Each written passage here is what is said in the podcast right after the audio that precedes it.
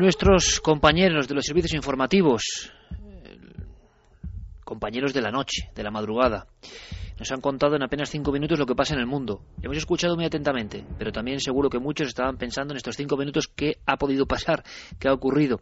Alimañas, animales, nos informa mucha gente, muchos amigos a través de las vías de contacto, de las redes, de que puede haber jabalís, de que cuidado, de que pueden ser ratas, podrían ser furtivos incluso, es decir, siempre un poco la navaja de Ockham, lo más lógico, pero estamos en plena España mágica, puede ser, vaya usted a saber lo que puede ser. Javier Pérez Campos, compañero, exactamente a las 3 y 8 minutos, nueva conexión, un poco inesperada porque eh, en el momento en que hemos dividido a, a las dos personas, pues han empezado a pasar algunas cosas, por lo menos es lo que creemos, y simplemente ponemos nuestro micrófono, en este caso nuestro walkie-talkie. Javier, ¿estás ahí? Sí, aquí seguimos. ¿Ha pasado algo en estos minutos? Pues hemos mandado, por supuesto, como puedes imaginar, ¿no? a nuestro compañero Paco, al operador, eh, corriendo a esa iglesia, al lugar donde estaba ocurriendo ese, ese fenómeno eh, de, de, los sonidos del arrastrar de, de escombros, porque el sitio eh, hay varios escombros, hay varios, eh, varias eh, pilas de escombros. En este caso, por ejemplo, el que hemos escuchado eh, la primera vez cuando hemos llegado por la tarde, lo, por supuesto, cuando lo hemos escuchado, lo primero que hemos hecho es subir al lugar a ver qué ocurría, ¿no? Si veíamos algún tipo de animal o algo en el interior, o incluso alguien que pudiera estar allí. Y desde luego no había nadie, pero había una pila de, de tejas que parecía eh, que era la que había originado ese sonido, desde luego. En este caso, eh, nuestro compañero Manuel ha subido al lugar eh, está buscando por allí si pudiera haber alguna limaña, algún animal, algo que, que pudiera haber originado. ¿Podemos este conectar con él? ¿Podemos hacer como antes, Javi? Sí, tenemos por ejemplo aquí los walkies y si quieres vamos a intentar hablar con él. Por supuesto, Eh, por lo menos eh, que, que sondee para nosotros, ¿no? A ver si encuentra eh, la explicación a un poco este susto en la madrugada. Claro. Estoy escuchando ahora mismo además un detector de sonido en las afueras, o sea, un detector de movimiento. Si quieres vamos a, a preguntarle. Manuel, hemos escuchado el, el detector de movimiento. ¿Ha pasado algo? La verdad es que estamos dando una ronda eh, viendo de dónde vienen los sonidos que, que antes hemos escuchado. ¿Y encontráis algún tipo de animal o alguna causa natural, el viento o alguna cosa? Nada, de eso hace exactamente igual cuando pasamos que íbamos los tres y escuchamos los tres arrastrar los escombros, los escombros de la misma de la misma manera, el mismo sonido exactamente, y en el mismo sitio. Lo que os ha pasado, Javier, eh, contabas horas antes, ¿no? Sí, justo al llegar eh, estábamos también nuestro compañero Javier, el ayudante que está con nosotros, eh, ante- pues estábamos los tres, eh, Paco estaba grabando recursos. ¿Qué es lo que pasa? Sí, están, eh, bueno, pues cambiando cintas y demás, eh, contándonos un poco a nivel técnico también, ¿no? Sí, Para vale, vale, perfecto, perfecto. Sí, sí. Mantenemos la bueno, comunicación cuando- constantemente. Eso es, cuando estábamos por la tarde, eh, estábamos esperando a Paco, que estaba grabando unos recursos, estábamos eh, en una especie de, de, pues de chimenea que hay en el interior, eh, digamos un pequeño patio, y, y hemos escuchado tres personas perfectamente cómo arrastraban algo, es decir, era un, el sonido perfecto de arrastrar algo. Precisamente por eso nos ha llamado la atención, Iker, porque cuando tú estás en silencio durante bastantes minutos, escuchas pisadas, escuchas todo tipo de animales, vegetación, que es lo lógico, ¿no? Porque estamos eh, enclavados en medio de esa sierra eh, y es al no escuchar a los animales en su hábitat, que están tomando terreno a este lugar. De hecho, por ejemplo, ha habido un momento eh, bastante tenso eh, que hemos entrado en una habitación eh, inexplorada de, de este monasterio y hemos sido casi atacados por una eh, bandada de murciélagos eh, a los que hemos molestado, ¿no? Lógicamente con las linternas y, y que se nos han acercado bastante todos revoloteando. Pero eh, lo que nos llama la atención son esos sonidos que no parecen provocados por animales o por animales pequeños, ¿no? Porque son sonidos bastante fuertes y sonidos además eh, intermitentes que, que se escuchan de repente, que rompen ese silencio de la madrugada y que destacan por encima de esos otros pequeños sonidos, digamos, habituales o más normales. Pero Javier, ¿no habéis vuelto a escuchar, no hay rastro de esas voces que al principio de la noche eh, parece, eh, eso que se ha escuchado ahora, imagino que es una cuestión de la conexión, ¿no? Sí, están ahora mismo eh, solucionando por el walkie. eh, Ah, perfecto, serie de perfecto, problemas. perfecto. Estás tú Y- separado en diferentes plantas y digo, no ha vuelto a ocurrir el fenómeno eso de las voces que otras eh, personas, otros testimonios nos habían contado, ¿no? Esa especie de charla. No, Sí, desde luego ocurrió la primera vez y eso es cierto que llegamos a pensar que bueno pues que había alguien dentro que quizá incluso ten- podríamos tener serios problemas para la investigación eh, a nivel de que nos dieran un susto, ¿no? Porque en un lugar así es fácil que, que eso ocurra. Pero cuando entramos nos dimos cuenta de que no había absolutamente nadie en el interior y fue una de las cosas que nos llamó la atención. De todas formas, está perimetrando y grabando todo con visión nocturna y con cámaras, o sea que cualquier elemento lo tenemos que tener registrado en imagen, no se nos puede escapar, sea lo que sea, para llegar a una conclusión. Por otro lado, en el entorno donde estáis, en las diferentes plantas, Javier, eh, una, pieza que quedaba, ¿no? Ha habido apariciones, ha habido personas que ya no solo los sonidos, los golpes, los arañazos en las paredes, ha habido personas que han testificado la presencia de apariciones dentro de lo que es el inmueble. Sí, ha habido todo tipo de, de, esos testimonios, además de apariciones, ya no solo, bueno, incluso las fotografías, ¿no? El principal número de, de, ese tipo de apariciones ocurren sobre todo, digamos, a las afueras del edificio, es decir, esa, esa mujer caminante que al parecer falleció en las cuevas eh, que se esconden o que, están de difícil acceso además bajo este monasterio, eh, también la de ese hombre que falleció eh, precisamente cuando colocaba esa cruz que, por la que había, hecho una penitencia, pero en el interior del edificio los fenómenos sí que, que, más se repiten suelen ser los que tienen que ver precisamente con lo que estamos viviendo esta noche, con los sonidos y además sonidos ya no solo a nivel, digamos, que estén ahí, sino que llegan a interactuar con las personas, esos golpes que de pronto te responden en las paredes o, por ejemplo, también con las puertas, eh, los armarios, nos comentaban una escena eh, de cómo el testigo, ¿no? Con el que hemos hablado al principio de la noche, eh, hay una habitación, bueno, un baño lleno de puertas que desde luego es bastante tenebroso, además a estas horas de la noche eh, cuando hemos estado grabándolo. Él decía que él fue abriendo puerta por puerta porque había escuchado precisamente allí como emerger una extraña voz, esas, esas voces, esas especie de conversaciones que no se escuchan claramente palabras, pero que, que parece que están ahí, eh, las había escuchado en ese baño, entonces él fue puerta por puerta pensando que había alguien escondido en ese lugar. Eh, parece ser que cuando descubrió que no había nadie porque había abierto todas las puertas, eh, de repente fueron cerrándose prácticamente una a una también a su paso y, desde luego salió de allí despavorido. Testimonio, simplemente como una muestra más, un simple botón, como antes escuchábamos a una persona que hablaba incluso de síntomas de encontrarse mal eh, en este lugar. En este caso es una mujer. Marian Marín nos cuenta, nos resume de alguna forma sensaciones dentro de este lugar. Lo ha grabado nuestro compañero Javier Pérez Campos.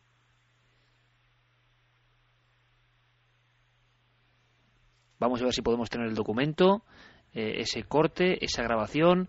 Marian Marín, una persona que ha vivido fenómenos en este lugar. Eh, compañeros, ¿podemos escucharlo? Pues la sensación de que está siendo observado y después una energía bastante negativa en, cierto, en ciertas partes del edificio. Se oía ruido de pisada, empezaron a abrirse y cerrarse las ventanas, incluso hubo un momento en el que decidimos tocar la pared con toques a ver si nos respondían. Y dio resultado, tocamos dos veces, nos respondieron y así sucesivamente. Yendo incluso un poco más allá, personas que, que trazaron o intentaron comunicarse con esos sonidos, ¿no? Todo tipo de testimonios, senderistas, alpinistas, aventureros, curiosos, en este entorno de la España magia que estamos viviendo, más que descubriendo, viviendo, ¿verdad? Javier, tú estás ahora delante de un pasillo, estás solo en un pasillo de estos larguísimos, ¿no? He elegido, bueno, estoy ahora completamente solo porque todos los compañeros que han ido a la iglesia a ver qué está ocurriendo con Manuel y con esos sonidos que, está escuchando allí, estoy ahora completamente solo en esta parte del edificio. Es una, una sala que debía ser un aula, una de las aulas, eh, de las muchas aulas que se quemaron en uno de los incendios, eh, dice, hay unas, eh, unas letras en las paredes que las recorren de punta a punta, dice, Padres santificados en la verdad, tu palabra es la verdad ese tipo de mensajes vamos eh, leyendo en esta, en esta sala bastante amplia y al final de la sala, yo la estoy recorriendo ahora mismo, se, se encuentra la más absoluta oscuridad, Iker, porque tenemos una pequeña linterna que, que nos da un poquito de luz eh, en ese lugar donde, donde tenemos las mochilas, eh, los sacos y donde vamos a pasar la noche, pero no llega hasta esta otra parte de, de, de la sala que es ese gran pasillo, un enorme pasillo estrecho. Estoy ahora mismo enfrente de él. Te puedo decir que la sensación es eh, impresionante porque no veo absolutamente nada. Y es aquí donde hemos decidido colocar eh, ese, sensor de movimiento, ese otro sensor de movimiento que ha sonado también aquí eh, cuando nos has dado paso anteriormente y, y, acaba, y acaba de volver a saltar ahora mismo no sé si lo estáis escuchando. Estamos escuchando perfectamente, pero he saltado porque tú has entrado en el perímetro de, de, vigilancia. Mm, a entrar, o sea, de hecho no he entrado precisamente porque está, eh, es decir, el sensor para que te hagas una idea está alumbrando al fondo del pasillo. ¿Ves algo? ¿Puede haber algún animal, algo? Pues me adentro ahora mismo, Iker. Ah, sí que es normal que suene porque ahora es normal. Lo apagamos. Me adentro del pasillo, Iker. Se escucha un ruido. Se escucha un ruido, y lo más... Sí. No sé si me escuchas. Por favor, Geray, vamos a ver si podemos ampliar al máximo. Eh... Estoy escuchando unos golpes. ¿Qué es eso? Sí, son, son mis pies. Yo no sé si, porque si es alguna rata, algún animal, para intentar ahuyentarlo, pero no eh, se ha escuchado un ruido súper claro y aquí no hay absolutamente nada. Eh, ¿Qué ruido? Hay, bueno, parecían como unos golpes también. Sí, hemos escuchado algo, sí. Y se han, vamos, los he escuchado clarísimamente. He entrado en esta pequeña sala que está al lado del pasillo vuelven a escuchar. No sé si lo oís. te puedo decir sí, sí, hemos escuchado ahí algo, pero, pero eso que hemos escuchado como un latigazo, ¿qué es? Pues que no, no lo sabemos. Yo, he dado unas pisadas fuertes al entrar, quizá haya sido eso lo que hayáis escuchado, o quizá esos golpes, porque son unos, ha sido un golpe fuerte lo que Sí, ahora hemos escuchado, y seguro que la audiencia lo sabe, una especie como de latigazo. Sí, no hay absolutamente nada. O sea, no hay absolutamente nada, te lo puedo garantizar. Eh, te puedo garantizar que, el detector no ha podido detectarme porque estaba en la dirección opuesta, completamente opuesta. Se nos, va un poco la, se nos va un poco la señal, Javi. Sí, ¿me escuchas ahora? Sí, sí, sí, sí. Porque estaba adentrándome en el pasillo para ver si... ¿Sigues en el pasillo? ¿Sigues en el pasillo? Sí, sigo aquí en el pasillo y, y, te digo que no hay absolutamente nada. ¿Puedes alumbrar? ¿Puedes, ¿puedes abrirte camino alumbrando un poco? Sí, sí, voy alumbrando. El pasillo es bastante estrecho. A mi derecha hay bastantes ventanas que, eh, que dan al río Bembésar y a la silueta de esas montañas de las que estamos rodeados completamente. Delante de mí no veo a, a Soledad, las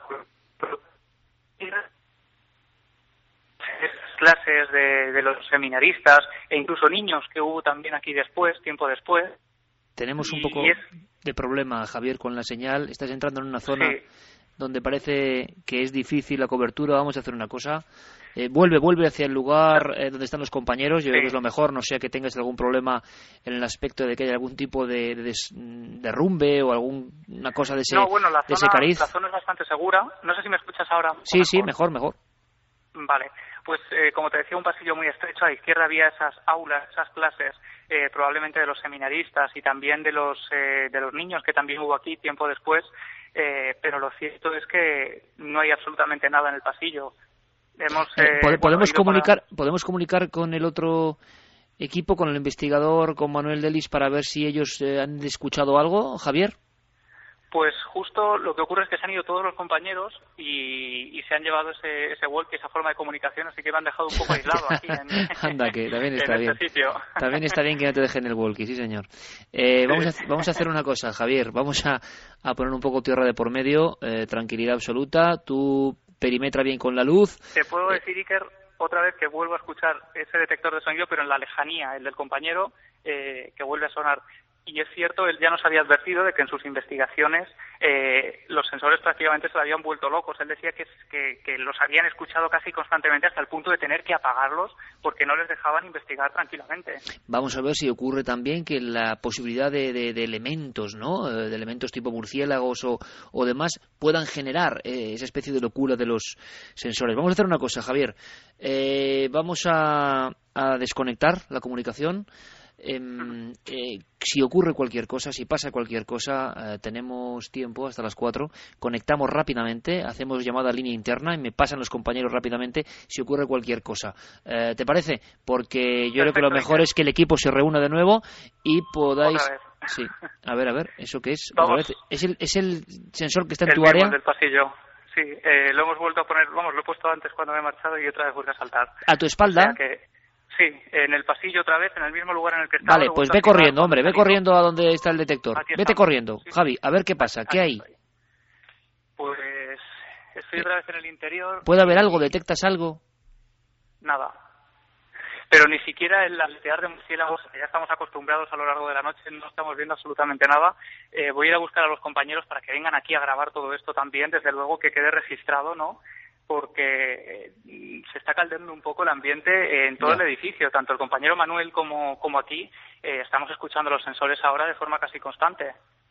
Bueno, eh, hacemos una cosa. Reunir de nuevo el equipo. Tampoco es bueno que un investigador esté... ¿Hemos escuchado algo ahora de nuevo? Sí, el compañero que acaba de llegar ahora. Vale, perfecto.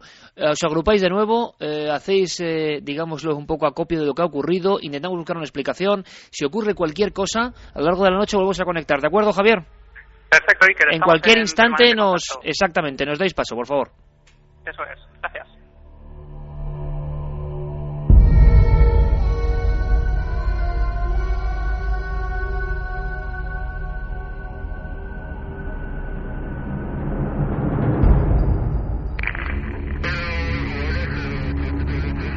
Existen diferentes categorías para este tipo de cosas.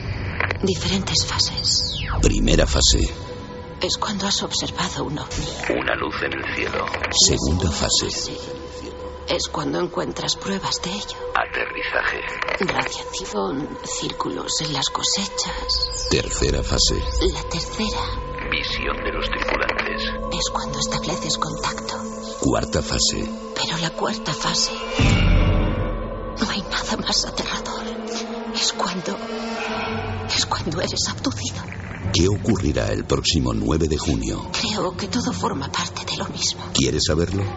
Únete a nosotros en una madrugada inolvidable. Alerta OVNI 2012-2012. Todo está relacionado. Milenio 3. Cadena Ser.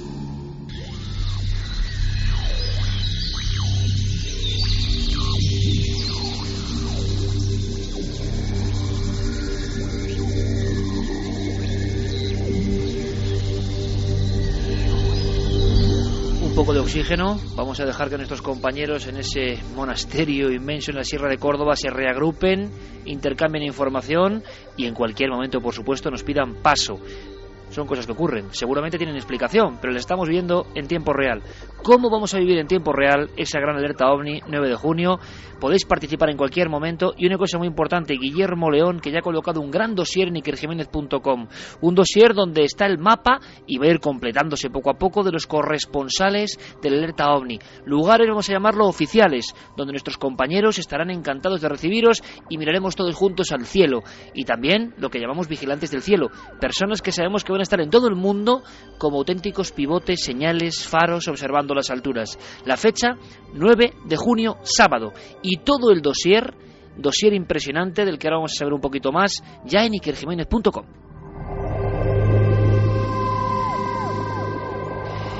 Quiero saludar, por cierto, a uno de los corresponsales que va a ser también importante, clave. ¿Por qué? Porque hay una noticia que yo creo que es singular. ¿Dónde estará nuestra central de datos? ¿Dónde estaremos nosotros físicamente? Estaremos en la cúpula del milenio, no podía ser de otra forma, cúpula del milenio en Valladolid, en pleno corazón de Valladolid, a la misma orilla de un lugar tan germinal y auténtico como el Pisuerga. Cúpula del milenio, Valladolid 9 de junio, central de datos, alerta 2012.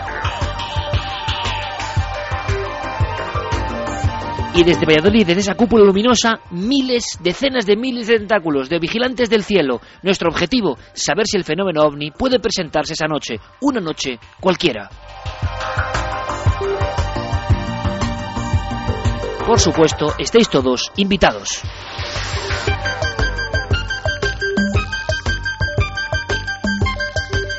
Y además, sorpresas de todo tipo, observatorios astronómicos que nos ayudarán a entender el cielo, que es su misión en este caso, pero también reporteros con equipos móviles que en diferentes puntos de España no estarán en una ubicación, sino que irán grabando y registrando por carreteras secundarias, por lugares clave, en busca de ese fenómeno ovni. Yo creo que nunca ha habido tantas cámaras observando el cielo. Valladolid nos acoge y tengo que agradecer toda la disposición de los compañeros de Radio Valladolid. Em, no podemos todavía dar datos de cómo será la cuestión de las entradas, ya sabéis, siempre gratuitas para vernos. En esta ocasión, tengo que decirlo, nosotros queremos simplemente trabajar. Para las 1.200 o 1.300 personas que quepan en la cúpula del milenio, la idea es que estaremos trabajando, que haremos un carrusel del misterio, que directamente queremos estar en conexión con todas partes e ir contando todo en tiempo real, simple y llanamente. Iremos dando noticia de cómo podéis acceder a esas invitaciones. Pero la fecha está clara, 9 de junio, cúpula del milenio, pleno corazón de Valladolid, y desde ahí todas las redes de contacto, todo el mundo entrelazado, todos buscando el mismo sueño, encontrarnos, ¿por qué no? ¿Por qué no soñar con el misterio de los ovnis? Y en un punto concreto, corresponsal en lo que es la provincia de Valladolid, estará nuestro compañero Ángel del Pozo, prácticamente toda una vida persiguiendo el misterio. Y he elegido un lugar y quiero saber por qué. Ángel, buenas noches, compañero. Buenas noches, Iker. Ángel, gracias por unirte a esta especie de, de, comitiva de los sueños, de los Quijotes a contracorriente, para intentar simplemente mirar al cielo. Has elegido un sitio que yo creo que va a ser muy importante, porque estamos en la provincia de alguna forma central de esta gran alerta OVNI mundial 2012. ¿Has elegido un lugar por qué, Ángel? Es un auténtico placer y un honor que el equipo de Milenio 3 quiera venir a Valladolid como sede central de hacer este programa y una ciudad donde ya sabéis que sois muy bienvenidos. Porque siempre nos han tratado con un cariño, Ángel, tú lo sabes, enorme, pero porque además sabemos que es que es una tierra, no solo la capital, y tú lo conoces mejor que nadie, eh, llena de misterios y secretos. Y yo no sé si tú, el epicentro donde tú estarás, eh, está elegido por algo especial, ¿no? Sí, yo he escogido un lugar, un lugar muy especial enclavado en el Valle de Esgueva. Es el municipio de Villanueva de los Infantes. Estuve ayer precisamente donde pude ver la acogida que, vamos a tener por parte del alcalde. Es un páramo que hay en la parte superior de arriba, que es lo se conoce como Casa del Monte de Cuesta Palacio. Desde allí se denomina, se domina todo el Valle de Esgueva. Esta localidad, este municipio está a 21 kilómetros de Valladolid y desde arriba se ve la ciudad de Valladolid. Se ven todos los pueblos del valle, eh, Renedo, Villarmentero, Olmos de Esgueva, Esguevillas de Esgueva, y por supuesto Villanueva de los Infantes que va a estar a nuestros pies. Y, ese lugar, Ángel, yo sé que tiene leyenda. Leyenda desde la época de un gran y entrañable investigador vallesoletano que a mí me le llegó a contar hace muchos años, que en ese valle, en esa zona de Esgueva pasaban cosas. Pues efectivamente, eh, podemos empezar diciendo que uno de los episodios que está marcado con letras de oro en la historia de la ufología española el avistamiento del 16 de septiembre de 1965, aquel famoso ovni triangular que estuvo en los cielos de Valladolid durante cuatro horas y que según el corresponsal de la revista Semana le vieron 300.000 personas, estuvo sobre la vertical de esta localidad, de Villanueva de los Infantes. Por poner un ejemplo. ¿eh? Ángel, hay una cosa importante y estoy pensándolo ahora. Tú has recogido en el norte de Castilla, en tus libros, en tus andanzas por esa zona concreta, eh, infinidad de testimonios de personas que en esos páramos, que es lo bonito de esta alerta, en esos páramos concretos que están elegidos por algo, han vivido el fenómeno, el misterio. Y yo creo que en diferentes fases, además, no solo casos de observaciones de luces lejanas, sino incluso aproximaciones realmente vertiginosas a conductores y viandantes en esa zona concreta donde el 9 de junio tú estarás como, como foco importante de la alerta de la cadena SER. Efectivamente, en la investigación que yo he realizado he encontrado casos desde luego sorprendentes, desde avistamientos de luces, de objetos eh, esféricos en forma de lenteja, emitiendo una luz anaranjada que van siguiendo a los vehículos y que se ponen en medio de la carretera, como le ocurrió a una persona que reside en esa localidad, en Villanueva de los Infantes. Hay que sentirse en la piel de aquel conductor cuando ese objeto va paralelo, iluminando los sembrados que hay a su derecha, y cuando se pone justamente encima de la carretera y no sabe qué hacer, si parar el coche o continuar adelante, decide pisar el acelerador a fondo y de repente esa luz sale en diagonal hacia la zona de Villa Vaquerín, que la vamos a tener enfrente, en este lugar. Por ejemplo, otro caso de un testigo que se encontró con un aparato a plena luz del día, de unos 40 metros de lado, en forma de V, y que parecía una discoteca por las luces que llevaba. El testigo asombrado se baja del vehículo, ve aquello y cuando aquello que está elevado a 50 metros de altura comienza a desplazarse, su coraje, su valentía se esfuma, monta rápidamente en el vehículo y se marcha. Episodios de estos a lo largo de los años se pueden contar por decenas o sea, es, eh, cuando estuve ayer allí, estuve haciendo una inspección del terreno, eh, probando la cobertura del móvil, me encontré con casos que desconocía, de gente que, sabía que iba a ir por allí y me contaron casos que yo desconocía. gente que ayer mismo Ángel eh, quería contar sus experiencias, ¿no? En la zona. Efectivamente. O sea, es raro el pueblo donde no hay personas que no se han encontrado cara a cara con este mundo del misterio, con estos objetos volantes no identificados. Y como bien decías, no solamente con este tipo de objetos en la distancia, sino tengo recopilados dos casos en las que se han visto los tripulantes. Humanoides. Un testimonio de, de, las personas que lo han visto. Gente que ha visto seres, encuentros en tercer tipo, tercera fase, en esa zona donde vas a estar, Ángel. Efectivamente, tengo recogido un caso del año 1975 de un testigo, Alan Pipo. Se encontraba recogiendo caracoles en compañía de un amigo, cuando de repente, a plena luz del día, 5 de la tarde, empieza a lloviznar y deciden meterse en el vehículo. Están charlando amigablemente, cuando de repente, ante ellos, a una distancia de 30 metros, ven un ser que tiene brazos, piernas, que increíblemente, según relatan los testigos, está deslizándose por el sembrado sin pisarle, envuelto en un traje de color gris plomo azulado, con una especie de casco con antena, y que recorre como unos 15 metros y que se esfuma en la nada. Los, testigos se bajan del vehículo, sorprendidos, buscan si ese ser se ha podido eh, meter en algún recoveco, en algún escondrijo, y no ven ningún lugar donde haya podido meterse. El ejemplo absurdo, extraño del fenómeno ovni. Casos de primer tipo, persecuciones, casos de segundo tipo y casos de tercer tipo, como decía esta promoción que ha hecho nuestro compañero eh, Teo Rodríguez. Eh, un poco ambientándonos ya, ¿no? Dentro de, de, lo que está a punto de venir, 9 de junio, eh, alerta OVNI. Y Valladolid será clave, Valladolid será clave y habrá muchas sorpresas.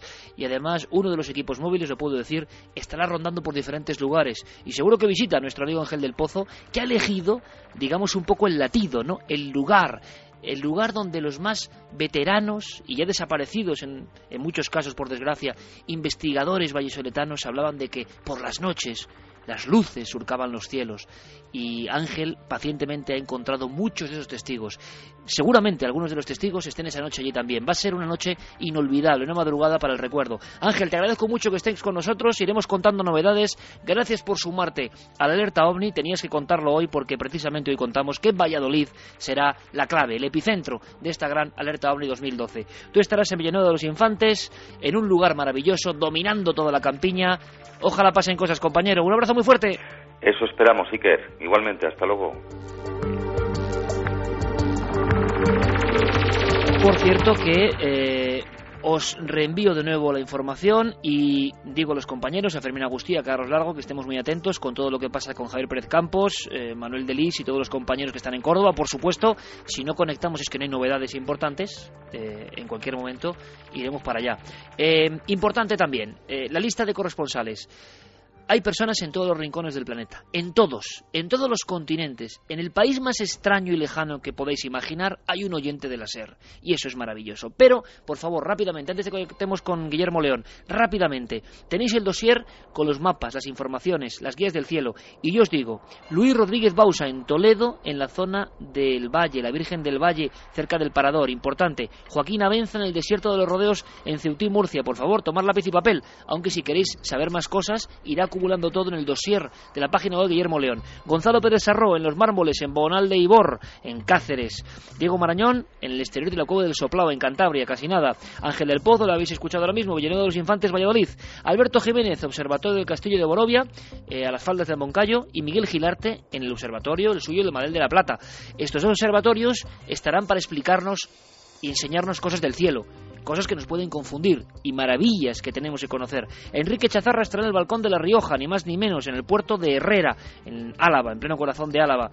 David Zurdo y Clara Taoces estarán en el embalse del Pardo en Madrid. Y Madrid será un poco la zona de los embalses. Enrique de Vicente, ni más ni menos, en el Atazar, mítico lugar de apariciones. También Pablo Torres y Paco Minaya, eh, los míticos reporteros de Diario Pueblo, de OVNI Experiencia, ni más ni menos, estarán en el Cerro de los Ángeles. Eh, Roberto Pérez estará en la zona de Lerina Falces, en la Ribera Navarra. José Luis Hermida en la carretera del Berrocal, en Huelva, muy cerquita de la Palma del Condado. Em, por cierto, donde está mi buen amigo Alejandro Rubio, otro de los grandes investigadores. Ángel Briongos en La Gabarda, en Huesca, ni más ni menos. Pepe Ortiz entre Utrera y Morón de la Frontera estará para mirar a los cielos. José Gregorio González lo hará en Montaña Roja, en La Tejita, en Tenerife.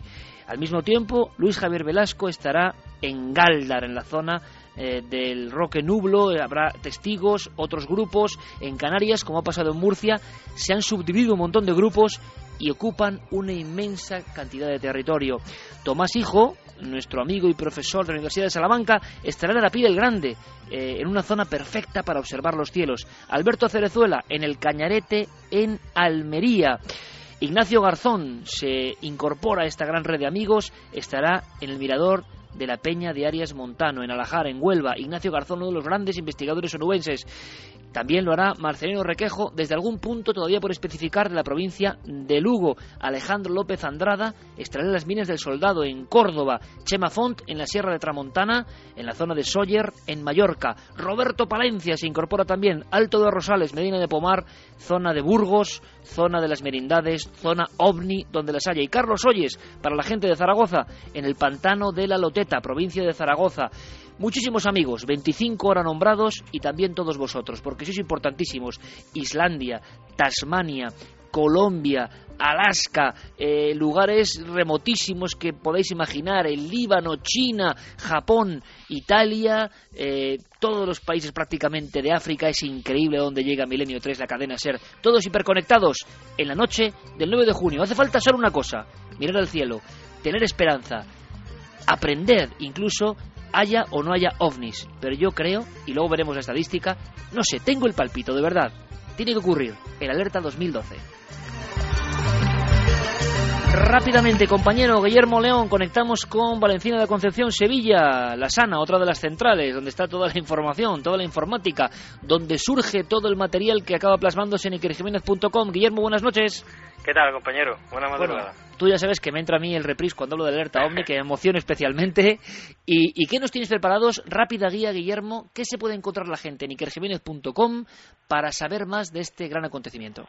Bueno, la noticia esta noche es que ya tenemos por fin el dossier en, en la web y bueno, tenemos ahí un poco de todo, ¿no? Tenemos la lista de corresponsales que van a estar con nosotros esa noche, los puntos exactos, vías de contacto, eh, también tenemos una guía del cielo que creo que está muy, bastante interesante. Que nos Esto es muy importante, ¿verdad, Guillermo? Es muy importante porque, bueno, ahí se habla un poco de todo, ¿no? De, desde las condiciones que debemos de buscar, ¿no? Para, para esa noche, sitios oscuros, alejados de las ciudades, eh, hasta la ropa adecuada para esa noche, ¿no? Porque, bueno, aunque sea verano, es posible que, nos encontremos con una sorpresa con las temperaturas.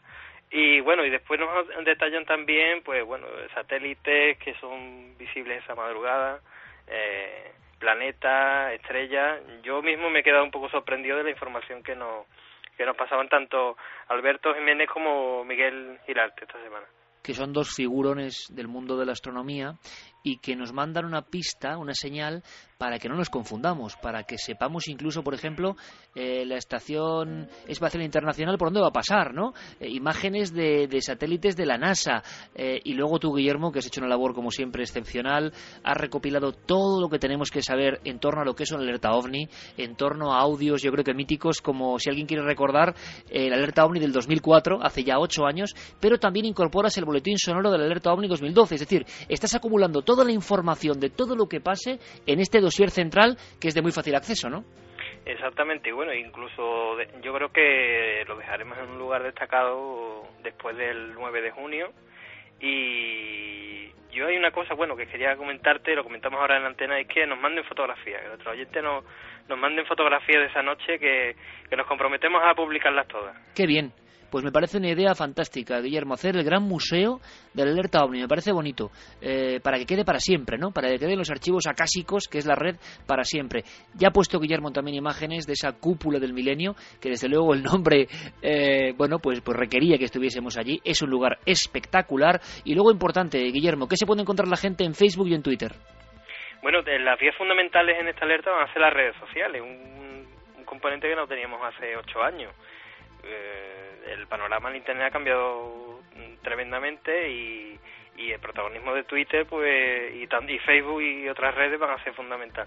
Entonces, Twitter tenemos una etiqueta eh, que será referencia para que nos envíen eh, mensajes, fotografías, lo que lo que surja esa madrugada y es eh, el asterisco AO 2012 y bueno, en nuestra web en Facebook pues estaremos muy pendientes también esa noche de todo lo que nos envíen y, y, bueno, ya está el tema bastante bastante movido. Lo importante es que cualquier material, vídeo, audio eh, y por supuesto fotografía, esa noche puede ser compartida en tiempo real, que es lo interesante. Y que Jiménez.com y la cadena ser, cadenaser.com, emitirán el acontecimiento en vivo. Es decir, la gente que no tenga, digamos, pena, porque aunque esté lejos, en cualquier lugar del mundo, estará también con nosotros en esa central de datos de Valladolid esa noche, ¿no? Bueno, la intención es que lo veamos en vídeo a través de Cadena Ser, de, de nuestra web también y, y bueno, y, y nuestro trabajo fundamental esa noche será pues el material que nos llegue pues en vivo lo antes posible eh, tenerlo a disposición de todos los oyentes y bueno ya te comentaba el tema de fotografías pues como como álbum que perpetuo que nos queda ahí de todos estos grupos que nos van a acompañar esa, esa madrugada. Pues Guillermo, yo quiero agradecerte enormemente, como siempre. Eh, hace ocho años ya estábamos haciendo cosas eh, y ahora seguimos haciéndolas. Quiero agradecerte personalmente y a nivel público todo el esfuerzo, toda la rapidez, porque a veces Guillermo casi se desdobla, ¿no? Es un poco el efecto sobre Jesús de Ágreda y logra hacer cosas que me parecen francamente increíbles. Gracias, capitán digital, por estar ahí. Gracias por mantener la ilusión. Eh, un abrazo para toda la familia, para Sira, para Alejandro. Eh, bueno, Alejandro y Alma que van a vivir su primer alerta ovni. No está nada mal, ¿eh? Yo aquí, por aquí lo tendremos. Guillermo, muchas gracias, amigo. Un abrazo muy fuerte. Seguiremos dando toda la información puntual de esta alerta ovni 2012. Un abrazo. Un abrazo. Y por cierto, eh, si alguien quiere bueno, en fin, seguro que es lo más flojo de todo el dossier, ¿eh? pero hay un texto que he hecho de por qué hacemos la alerta OVNI. Un poco así manifiesto emotivo, ¿vale? ¿Por qué hacemos la alerta OVNI 2012? Por Iker Jiménez. Lo he llamado la noche más hermosa. Es una esperanza. Para mí va a ser una noche hermosa, seguro. ¿Cuántos niños miran el cielo por vez primera? Vamos a disfrutarlo. Ahora cambiamos de tercio rápidamente. Bueno, no, una cosa antes, Carlos. ¿Cómo va la encuesta, por cierto, que me interesa? Pues vamos a repasar esas dos encuestas que esas dos encuestas que como bien decía se van a mantener un tiempo en ikerjiménez.com. La primera pregunta, ¿se verán ovnis en la noche del 9J? Ahora mismo el sí tiene 62,5% de los votos y el no 37,5%. Y otra pregunta, ¿qué son los ovnis? Eh, hemos puesto distintas opciones. Ahora mismo el 42,4% de los votos tiene naves extraterrestres, el 17,8% que son artefactos humanos secretos, el 15,9% que son entidades de otras dimensiones, el 13,9% que son confusiones y fraudes y por último el 9,9% que son viajeros del tiempo. Atención porque atención, atención, que decía Antonio José Alés, porque en ikerjiménez.com Guillermo la cantidad de información que está metiendo es impresionante impresionante, impresionante. Es la alerta ovni también digital, qué duda cabe. Y hagamos la encuesta entre todos, claro que sí, ¿por qué no? Hagamos la encuesta para saber un poco más del fenómeno ovni. Ahora rápidamente eh, conectaremos con Santiago Camacho, que, que, bueno, viene, viene casi para poner el colofón, ¿no? La, la, pluma de calidad, vamos a decirlo así, la firma destacada, porque anda un poco pachucho el hombre, parece que hemos tenido virus también importante en el equipo, pero antes, por supuesto, todo lo que ha pasado en la red y en los últimos 10 minutos prácticamente algo asombroso y terrible que ha pasado en China y que quiero que, Santi nos cuente. Por supuesto, si hay cualquier noticia de Córdoba, conectaremos. Ahora, Milenio Red, Diego Marañón. Milenio Red. Toda la información digital del mundo del misterio. Hace unos días apareció en YouTube un vídeo de una extraña criatura marina que rápidamente provocó que la imaginación de muchos se desbordara. Desde el pasado 27 de abril, casi medio millón de personas lo han visto, provocando miles de comentarios y rumores sobre lo que podría ser ese extraño ser subacuático. Óscar Soriano, investigador del Museo de Ciencias Naturales de Madrid. Y además son verdaderamente algunos monstruosos, ¿no? Es una capacidad de sorpresa la que podemos encontrar al bajar en un batiscafo maravillosa, ¿no? Que a todos nos gusta ver formas diferentes de vida. El vídeo impresiona por lo desconocido del animal y por la espectacularidad de las imágenes, pero más allá de eso parece evidente que la sorprendente criatura que se ve en la filmación parece que no es más que una dipstaria enigmática, una especie de medusa de unos 60 centímetros de diámetro y sin tentáculos que vive en las profundidades marinas y que fue descrita por primera vez en 1967. Existe riesgo real de sobredosis de datos en el acelerador de partículas. Este impactante titular llegaba esta semana a la revista Nature y de rebote al resto de medios de comunicación. Y es que la máquina instalada en Ginebra genera una cantidad tan enorme de datos ahora que está funcionando a una energía jamás alcanzada en ninguna máquina de este tipo que según los expertos la acumulación de información puede llegar a dificultar la identificación de la famosa partícula de Higgs. Por ahora la alta capacidad de computación que tienen los experimentos, el software y los recursos técnicos avanzados permiten afrontar el reto, pero no se descarta que en algún momento convenga reducir la cantidad de colisiones para no perder la información. Seguimos hablando de tecnología. En 2004, el ingeniero eléctrico Gary Galka perdió a su hija de 17 años en un accidente de tráfico. Fue tanto su deseo de comunicarse con ella que desde entonces y hasta ahora ha estado fabricando un dispositivo capaz de comunicarse con los muertos. Gary puso todo su esfuerzo en fabricar esta especie de walkie-talkie debido a que al poco tiempo de fallecer su hija, cosas extrañas comenzaron a ocurrir en su casa. Fue entonces cuando decidió crear un aparato para tratar de contactar con ella y de esta manera ayudarla. No soy clarividente, ni medium. No me comunico con los muertos. Los muertos se comunican conmigo. Y con los EVP puedo oírles, puedo verles y puedo grabarles. En un programa de televisión, el hombre aseguró que finalmente ha logrado su objetivo. Cuenta que le llamó por su nombre y le dijo que desde el otro lado seguía queriéndole. Eso sí, Gary cuenta ahora con un negocio en el cual vende sus dispositivos de detección paranormal. Los precios de los aparatos oscilan entre los 79 y los 350 dólares. José Cabrera se ha convertido en los últimos años en un mediático forense que derrocha vitalidad por los cuatro costados. Reconocido como uno de los mejores psiquiatras españoles, ha sido médico de sanidad militar, de registro civil y médico forense, además de psiquiatra militar, penitenciario y clínico.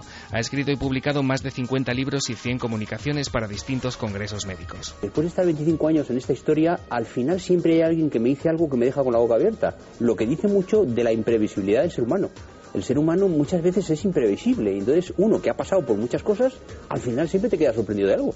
Pero el día que me deje de sorprender, malo. Malo. Además de impartir conferencias y clases en distintos foros y colaborar en Milenio 3 y Cuarto Milenio, el doctor Cabrera tiene desde hace años un punto de encuentro en la red donde encontraremos su biografía, distintos artículos de opinión, sus últimas apariciones en prensa y un largo etcétera. Todo a golpe de clic en josecabreraforneiro.es. Ya sabéis que para seguir conectados a todas estas microhistorias existe un punto de partida imprescindible, ikerjiménez.com, donde como siempre, y gracias a la labor de Guillermo León podréis encontrar todos y cada uno de los enlaces. Nos escuchamos aquí en siete días para seguir compartiendo misterio, ese misterio que continúa en la red.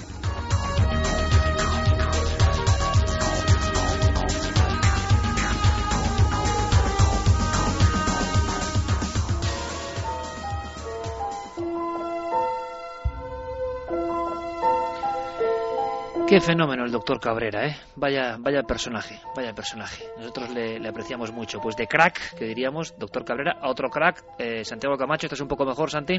Pues estoy un poco empastillado, pero aquí hemos llegado. Era como para hacer un amigo ahora, pero por desgracia, eh, bueno, después de un programa trepidante, sí que me interesa que tú pongas el colofón. ¿Por qué?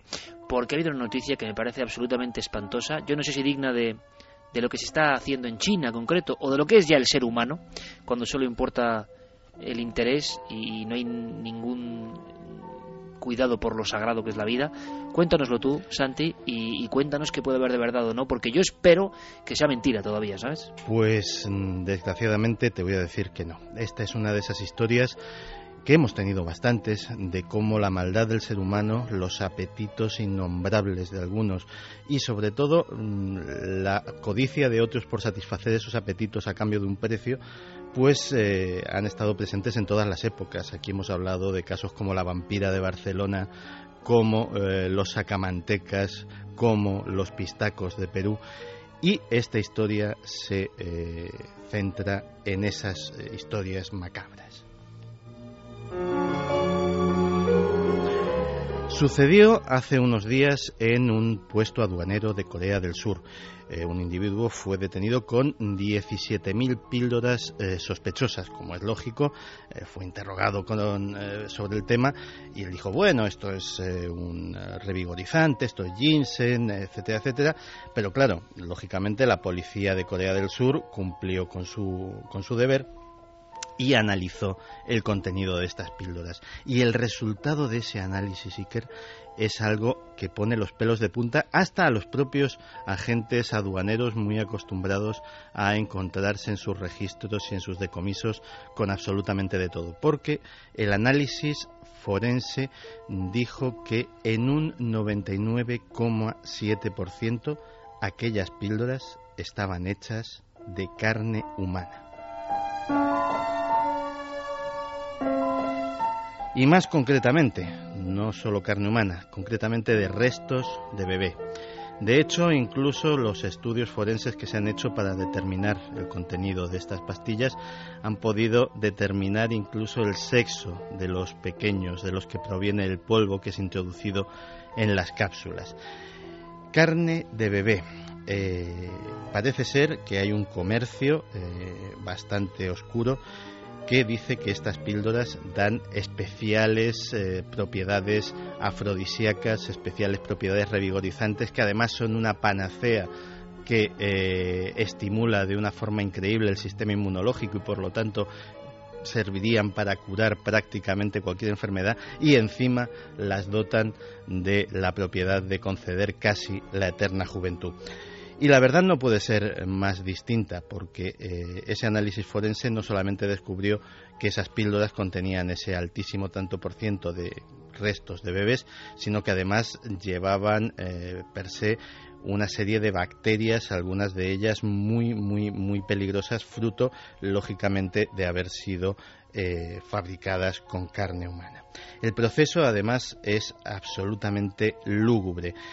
La práctica comercial parece provenir de China, donde personal médico corrupto roba los cadáveres de los bebés que han muerto o restos de los millones de abortos que por la ley del hijo único se practican anualmente en ese país y que eh, esos eh, pequeños cuerpos son eh, comprados, almacenados en congeladores por las personas que se dedican a este tráfico. Cuando tienen una cantidad suficiente, son llevados a factorías clandestinas en el noreste de China, donde son introducidos en grandes microondas de secado que hacen que eh, los cuerpos sean completamente deshidratados. Cuando han perdido absolutamente eh, todo resto de, agua, todo resto de humedad, son pequeñas momias resecas, pues son introducidas en trituradoras que eh, machacan los cuerpos hasta convertirlos en un polvo que se procesa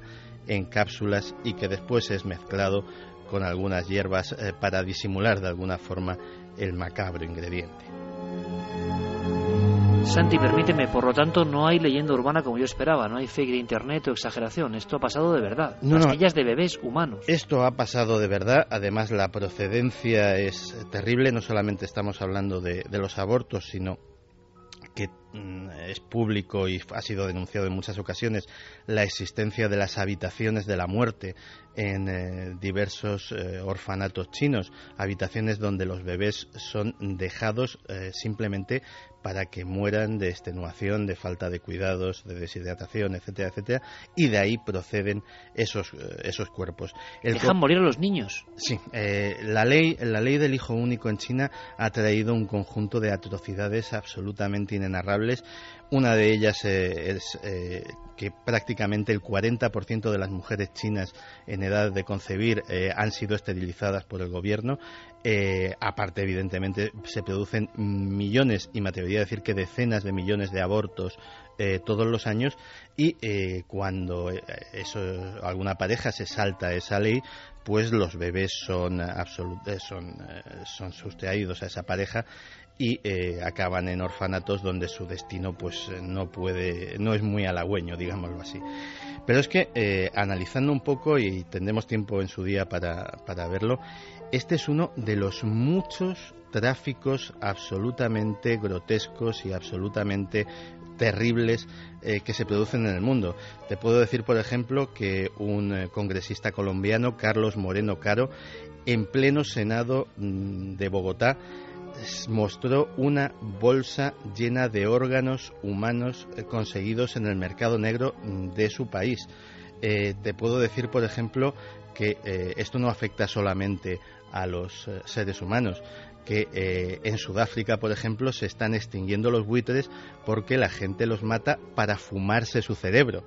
Eh, que contrabandistas beduinos del Sinaí eh, trafican con órganos de africanos a los cuales engañan diciendo que van a llevar a, los países occidentales y en realidad terminan en las redes de trasplantes. Y te podría citar media docena más de casos, a cuál más terrible.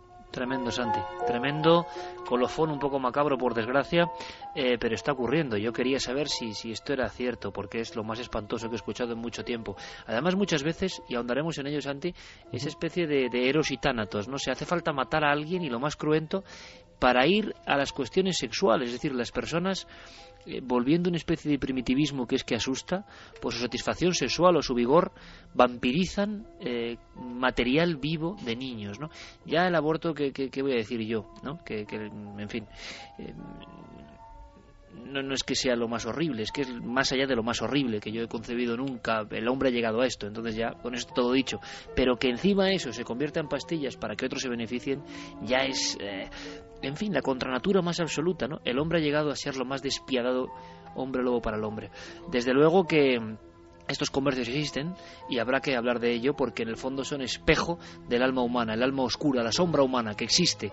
Por fortuna, mientras tanto, un grupo de locos miramos a los cielos buscando ovnis, quizá porque nos damos cuenta de que de verdad esta tierra, esta tierra y este ser humano enloquecido hace mucho tiempo. Santi, recupérate compañero, hasta la próxima semana. Muchas gracias y, y gracias por estar con nosotros. Em, Carlos Largo, compañero, Fermín Agustí, Geray Martínez, todo el equipo, Javier Sierra, Guillermo León, todos, absolutamente todos preparándonos, eh, cargando motores, precisamente por eso, porque una forma de combatir este espanto, este espanto que a veces es la raza humana, es soñar. Abrir un hueco a la fantasía, a la sensibilidad, eh, taparnos los ojos si es posible o contar otras cosas no tan terribles, macabras y oscuras. Hasta dentro de siete días amigos, sed muy felices, mañana nos vemos en Cuarto Milenio.